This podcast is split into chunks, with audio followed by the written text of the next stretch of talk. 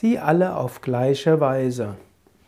Krishna spricht im 18. Vers des fünften Kapitels, Weise sehen keinen Unterschied zwischen einem Gelehrten und Frommen, einer Kuh, einem Elefanten oder einem Hund oder einem Kastenlosen.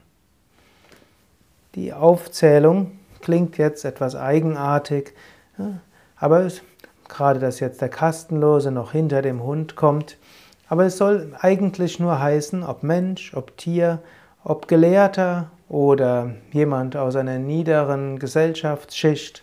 In Deutschland spricht man vom sogenannten Prekariat. Es gibt diese sogenannten Kastenlosen. Letztlich nicht nur in Indien, auch in Deutschland haben wir Menschen, deren ja, Armut von Generation zu Generation weitergegeben wird.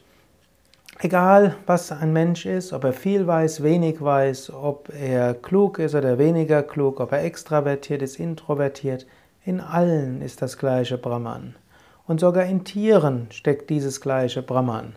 Rumi hat mal gesagt, Gott schläft im Stein, Gott atmet in der Pflanze, Gott empfindet im Tier und Gott denkt im Menschen Gott erfährt sich selbst im Heiligen.